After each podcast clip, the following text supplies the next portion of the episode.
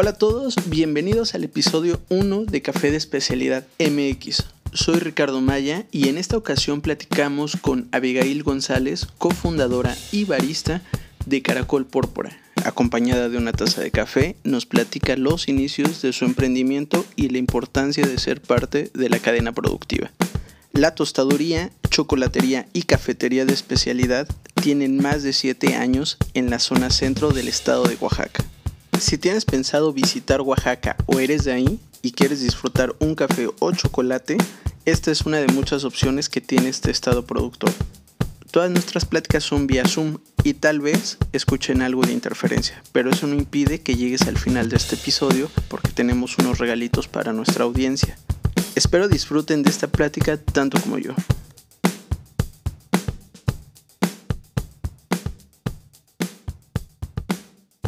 Hola David, ¿cómo estás? Bienvenida, muchas gracias por aceptar la invitación y compartirnos un poco más de tu experiencia en el café de especialidad. Hola, muy bien, gracias Ricardo. Sí, es un placer, muchas gracias por la invitación. Cuéntanos un poco, para la gente que no te conoce, sobre quién es Abigail González. Pues bueno, soy, soy barista, eh, pues ya tengo más de siete años de experiencia en barismo, pues soy junto con, con mi esposo fundadoras de Caracol Púrpura, que es una chocolatería y una cafetería de especialidad eh, oaxaqueña, y pues somos un proyecto de, de café y chocolate. ¿Recuerdas de los primeros acercamientos con el café? Pues sí, fíjate que eh, el primer acercamiento que tuve así ya con el café más como, como en forma fue eh, en una catación con, pues, con el catador, con don Clemente, y es donde ahí me, me atrapó muchísimo, ¿no? Empezar como a, a, conocer un poco más qué es lo que hay detrás de cada grano, ¿no? Y todos los podemos encontrar en ese magnífico grano. ¿Y eso fue hace siete años o desde antes de iniciar como emprendedora y barista? Creo que fue hace un poquito más de siete años. Eh, nuestro proyecto como, como Caracol eh, inició en el año 2010 pero eh, solo queríamos ser una tostaduría. Entonces, eh, pues junto con, con, Carlos empezamos a, a empezar a aprender a, a, preparar cafés en métodos. El primer café que aprendí a preparar o la primera cafetera fue un B60. Entonces, nuestro, nuestro objetivo era hacer la tostaduría, preparar los cafés, darlos a degustar y vender las, las bolsas en, en grano o molido. Y ya, este, pues, mucho más adelante ya nos empezó a jalar un poquito más, ¿no? Conocer el café que es tan vasto y pleno.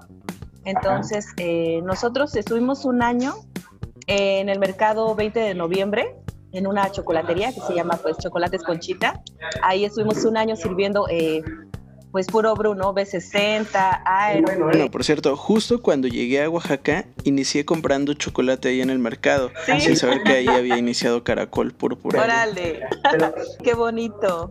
Pero entonces, regresando un poco atrás, eh, por lo que entiendo, antes del café ya estabas involucrada en el chocolate por parte de la familia de Carlos. Bueno, fíjate que pues yo entré al chocolate y al café pues por, por Carlos, ¿no? Por, él es mi esposo. Entonces pues él ya es eh, tercera generación de chocolateros aquí en el estado de Oaxaca. El proyecto pues lo inició su abuela, lo siguió su papá, pues ahora él también. Pero es algo muy, muy curioso porque eh, mi papá es de un pueblo mije. Entonces eh, yo no sabía que mi abuelo fue productor de café, mi papá fue productor de café, tengo un tío que es productor de café entonces ya como que lo va trayendo uno ahí en la sangre, ¿no? Y por eso es que es tanta esa pasión por el café. Seguramente eso también influyó en el que te acercaras más al café. Sí, de repente dices, ¿por qué me gusta tanto? Pero es por eso. Cuando iniciaste catando con Don Clemente, ¿fue cuando probaste el café de especialidad o en alguna degustación de Brio Bar?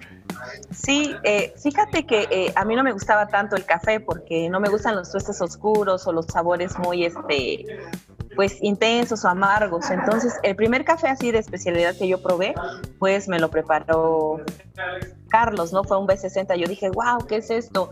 Entonces, ahí es donde yo eh, como que me quedé impactada y dije, ¿cómo es posible que el café sepa esto, no? Cuando lo que yo había probado también donde empezamos como con esa inquietud de, de, hacer cataciones o empezar a investigar un poco más sobre el tema del café, del café de especialidad y pues hasta ahorita Supongo que siempre la primera impresión de un café especial en algún método artesanal es sorprendente, más cuando no los conocíamos, claro, hablando de hace más de 7 u 8 años, cuando era más difícil encontrar cafeterías que ofrecieran esta experiencia en métodos artesanales. Aparte no teníamos el conocimiento del que tenemos ahora y que poco a poco hemos podido aprender más sobre el café y así poderlo compartir hacia muchos consumidores. Y bueno, supongo que en la parte de la catación también fue una experiencia totalmente nueva y diferente.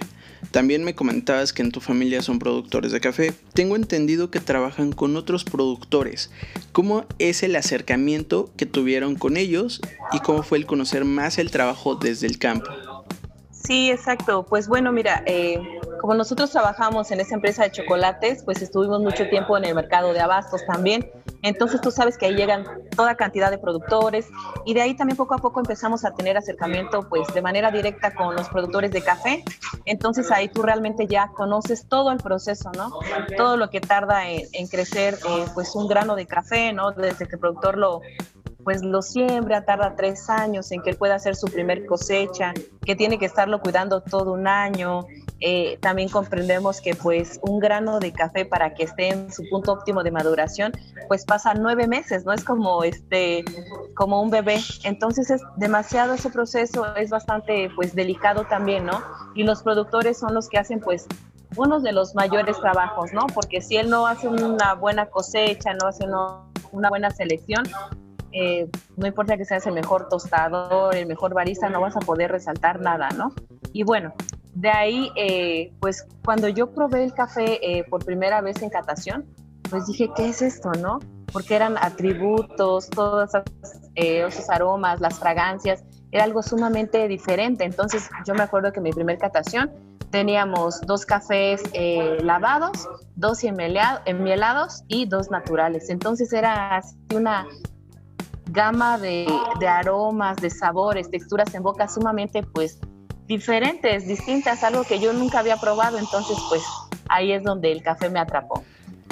Aparte cuando ves la diferencia entre un natural, lavado o enmielado, los tres son totalmente diferentes, ya sea en cualquier forma de extracción, pero es muy curioso que por ejemplo cuando extraes un expreso de un café que tenga una acidez muy presente, y así, aunque tu emulsión de leche sea el correcto, la combinación en su sabor puede ser desagradable. Ahí es cuando entra la labor del barista, en familiarizarse con el grano de café y bueno, es fundamental también este paso para lograr un balance adecuado. Sí, entonces bueno, ahí también entra, como tú comentabas hace un rato, el buen tueste.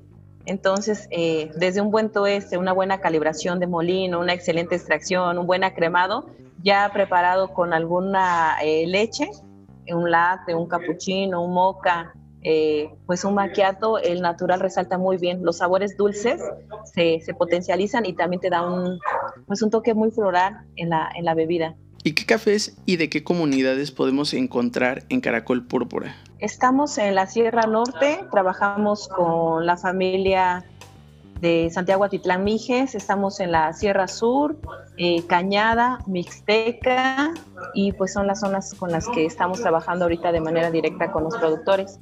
Caracol Púrpura inició hace siete años como un emprendimiento familiar. ¿Cómo fueron esos inicios? Ay, fue algo bien, bien curioso porque eh, nosotros después de un año de, de estar en el mercado 20 de noviembre sirviendo tacitas, entonces pues decidimos que ya era tiempo de abrir ya nuestro espacio, ¿no? Porque llegaba el momento en que ya llenábamos la chocolatería solo de personas que querían tomar café, ¿no? Cafés filtrados. Entonces eh, decidimos abrir ya la, ya se había rentado el espacio para, para, tener el tostador. Entonces dijimos, pues va, ¿no? Vamos a abrir la, la pequeña cafetería. Entonces nos trajimos de la casa una consola, eh, un juguetero de los niños, pues Carlos hizo una barra, entonces eh, iniciamos nosotros, es una empresa familiar, ¿no? Carlos como tostador, Dani y yo como barista, y, así fue como poco a poco nosotras empezamos a, ir a las comunidades. Recuerdo muchísimo el primer viaje que hice a comunidad, pues fue con, mi hija, entonces fue padrísimo porque fuimos a, a Santa María Yucuiti, a un pueblo que se llama Caballo Rucio, entonces fue algo mágico, padrísimo. Justo uno de los primeros cafés especiales que probé fueron de Santa María Yucuiti, del estado de Oaxaca. Realmente quedé impactado ya que cuando experimentas nuevos sabores quedas enganchado a ellos. Y bueno, ¿ustedes iniciaron en la parte del café como especialidad o fueron evolucionando poco a poco durante los años? ¿Y cómo fue la aceptación de la gente siendo un estado productor y con nuevos conceptos de bebidas? No, fíjate que nosotros nos fuimos ya así a, las ligas mayores porque iniciamos eh, como una barra de café de especialidad, solo servíamos métodos de extracción manual. Entonces fue un poco complicado porque pues en nuestra ciudad, aunque somos un estado productor de café, no somos tan consumidores, ¿no? No se conocía tanto. Entonces, realmente yo creo que fuimos la primer barra así de, de, métodos de extracción manual en Oaxaca. Entonces, pues sí, llegaba mucho a pedirnos capuchinos, lates, pero nosotros pues teníamos solamente los, los cafés, ¿no? Que, que salían de, de los métodos de extracción manual. Entonces iniciamos así, en las ligas mayores. Y a raíz del confinamiento se tuvieron que tomar nuevas medidas de seguridad e higiene, como el cubrebocas, gel antibacterial, etc. Y también la nueva normalidad del no dar el acceso al consumir dentro de los negocios. ¿Cómo tuvieron que adaptarse a todo esto? Pues bueno, eh, el servicio pues es a, a, domicilio, fue a domicilio, ¿no? Ahorita ya se está reactivando todo. Entonces, eh, yo creo que también la labor de nosotros como baristas ahí se vio un poco eh, como mermada, ¿no? Porque al estar en barra, atender a los clientes de manera directa, ¿no? Que tú los, les puedes explicar cómo estás haciendo la extracción del café. Entonces, a mí me gusta muchísimo eso porque es una manera como de enamorarlos, ¿no? Pero ahora ya se eliminó eso y solamente tenías, agarrabas tú si te pedían un Chemex, lo preparabas en la barra y era solo para llevar, ¿no? Entonces tuvimos que, adaptarnos a eso y pues eh, adaptar las medidas de seguridad que, nos piden pues las instituciones, eh, pues el uso de cubrebocas, estar desinfectando eh, las manos de manera pues continua y pues yo creo que lo de ahora va a ser todo el servicio para llevar, ¿no? Muy pocas personas están saliendo y, y quieren venir a tomarse una taza de café ya en físico. Claro, nos cambió totalmente la forma de trabajo. Virtualmente nos abrió el panorama de otra forma para poder trabajar. Y actualmente estás dando talleres virtuales, ¿no es así? Fíjate que yo tenía como varios eh, proyectos, entonces yo no, no me acuerdo si en junio o en julio hice el primer taller eh, de, de, catación virtual, ¿no? Yo dije, ¿cómo la voy a hacer? Entonces, eh, pues te mandaba yo la, todo el set de los cafés que íbamos a catar, eh, pues mandábamos la hoja de catación, ¿no? De, del catador Q, ya podías irte como guiando el perfil de sabor y pues guiaba, entonces hacerlo tú aquí de este lado de, de la pantalla y los que están en, sus casas con sus familias o amigos, pues, pues ir replicando lo que tú les vas diciendo. Entonces para mí estaba yo muy nerviosa porque dije, ¿cómo, cómo vas a poder transmitir eso? O ellos cómo van a empezar a, a aprender si no estamos como frente a frente, ¿no? Así de en manera física. Pero tuve un resultado muy positivo. Eh, me gustó muchísimo porque muchos se reunieron con tres amigos, compartieron su set de catación. Entonces, eh, fue un resultado positivo. Yo creo que, este, pues bueno, lo voy a seguir haciendo. Entonces hoy mismo tengo otro, otro este, mini taller de, de el B60. Entonces, pues espero que, que esto siga saliendo bien. Qué chido transmitir de otra forma la experiencia de catación. ¿Qué tipo de talleres estás dando y cada cuándo los estás armando? ¿Cada semana, 15 días o por mes? Están siendo aproximadamente cada mes. Eh, estoy planeando hacerlo cada 15 días y, va desde una degustación de cafés o también eh, pues que aprendas tú a preparar un método de extracción manual, eh, degustación tipo catación y, y esos son los, los talleres que vamos a estar teniendo. Muy bien. Y bueno, para los que no conocen Caracol, también venden cafeteras manuales, filtros, receptores y más accesorios para poder preparar su café en casa. Sí, fíjate, tenemos bastante y pues una de nuestras eh, pues opciones son esas, ¿no? Que tú puedas seguir consumiendo el café eh, en tu casa, que sigas comprando tu café de especialidad en tu barra pero si tú quieres pues, probar el Chemex, tú aprendas a preparártelo, si quieres un B60, pues de igual manera, un Aeropress. Entonces esa es la, ah, como la modalidad que yo estoy como poniendo. Compras tu B60, eh, los filtros, va un cuarto de café y pues va la clase, ¿no? A la fecha, Caracol Púrpura tiene la sucursal y la matriz. ¿Están trabajando de igual manera o tienen distintos horarios? Sí, estamos trabajando eh, ya a puerta abierta ahorita. Eh, estamos eh, en horario de 9 de la mañana a 7 de la noche, en horario corrido. Entonces tenemos la, es la misma carta, pues es lo mismo. ¿Y dónde se encuentran ubicados? Bueno, la matriz está en la calle de Matamoros, 619, esquina con el punto. Es uno de los barrios más, más antiguos de la ciudad de Oaxaca es este, en el barrio del Peñasco y la sucursal está en la calle de Quetzalcoatl, 301, esquina con la calle de Tinoco y Palacios. Están muy chidas las ubicaciones porque la sucursal se encuentra a media cuadra del Mercado Sánchez Pascua. Así, abajo, una cuadra. Y así armas tus compras y pasas por todo si es de café o de chocolate. ¿También tienen bebidas frías? Sí, tenemos bebidas calientes, bebidas frías, tenemos una eh, una carta especial de, chocolate también. Entonces, pues puedes encontrar calientes, frías. Tenemos una bebida que es a base de espresso, eh, que es con jugo de naranja, con miel de la Sierra Norte, de la productora de café. Y pues tenemos como varias bebidas para que tú puedas como probar siempre eh, café pero eh, en, métodos como alternativos, ¿no? Puedes probar un latte frío, un cappuccino, puedes probar este, un Fausto, que es el cóctel del que te hablo. Entonces, eh, el tema principal aquí es el café ya. Tenemos como varias opciones de cómo poder seguir consumiéndolo. Recuérdanos las redes sociales de Caracol Púrpura. Estamos en Facebook eh, y también en Instagram como Café Caracol Púrpura. Eh, pues así nos encuentran. Ahí pueden solicitar cualquier tipo de información sobre talleres, chocolates y cafés. También supongo que les pueden dar recomendaciones sobre las preparaciones cuando compran su café en grano. Sí, exacto. Ya les, eh, cualquier cosa que, tengan alguna duda sobre talleres o, preparación del café, nosotros con mucho gusto los asesoramos. Y ya si llevan café en grano o quieren como adaptarlo para una cafetera en especial, pues ya le damos sugerencias de granulometría para que puedan hacer su extracción muy bien. Ve al fondo a este Carlos trabajando, seguro haciendo chocolate. Sí, aquí anda, el chocolatito. Pues le mandamos un saludo y posteriormente lo invitaremos para que nos platique sobre su experiencia en tostadores de aire.